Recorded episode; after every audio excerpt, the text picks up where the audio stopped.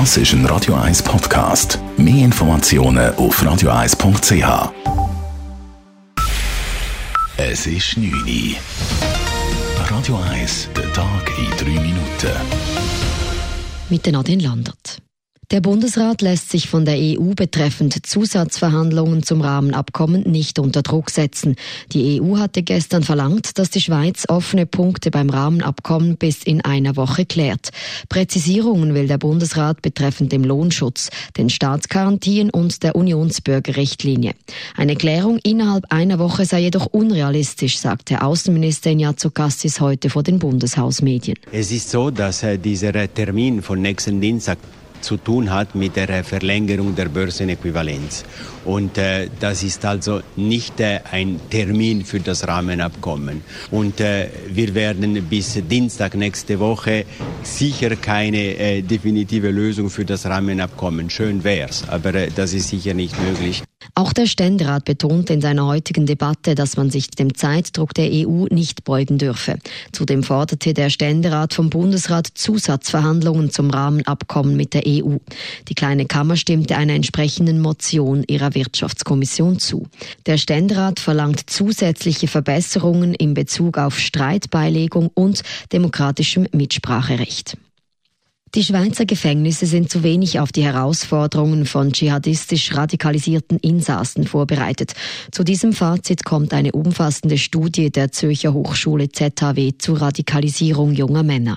Im Strafvollzug würden wichtige Maßnahmen betreffend Platzierung und Überwachung fehlen, sagt Studienautorin Miriam Eser von der ZHW. Therapien oder Disengagement-Programm, wie es in anderen europäischen Ländern gibt, da haben wir noch wenig oder nichts. Und auch nach der Haft gibt es noch kaum ein Programm, das dann würde weiterlaufen Die Studienautoren empfehlen, dass das Strafvollzugspersonal gezielt weitergebildet wird, damit es über genügend Hintergrundwissen für einen professionellen Umgang mit radikalisierten Personen verfüge. Der Sexualstraftäter von der Bäckeranlage erhält eine deutlich härtere Strafe. Der 31-jährige Schweizer hatte in Zürich in einer Toilette beim Restaurant der Bäckeranlage vor vier Jahren mehrere Minderjährige sexuell missbraucht. Die erste Instanz verurteilte ihn zu neun Jahren Haft. Der Täter verlangte heute vor Gericht eine Reduktion dieser Strafe. Doch das Zürcher Obergericht verurteilt ihn zu einer Freiheitsstrafe von elf Jahren und acht Monaten. In der Begründung heißt es, die Vorinstanz hätte zu wenig berücksichtigt, wie skrupellos der Täter bei den Mädchen vorgegangen war. Die UNO kritisiert Italiens Regierung im Umgang mit der Seenotrettung scharf. Die italienische Regierung will die Rettung von Migranten auf dem Mittelmeer für Hilfsorganisationen unter Strafe stellen.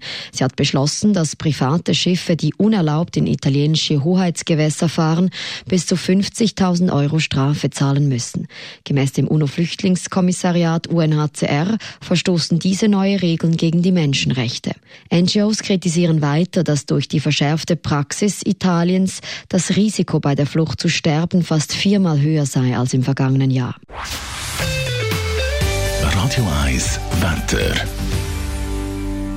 In der Nacht kann es vereinzelt noch regnen und am Donnerstag hat es zum Aufstehen ein paar Restwolken. Nachher erwartet uns aber ein sonniger Tag bei Temperaturen bis 23 Grad. Auch der Freitag ist sonnig und noch wärmer mit bis zu 26 Grad. Das war der Tag in drei Minuten.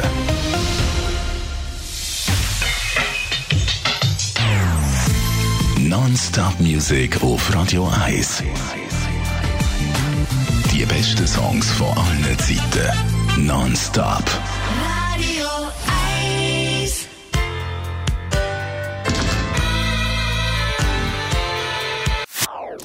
Das ist ein Radio 1 Podcast. Mehr Informationen auf radio1.ch.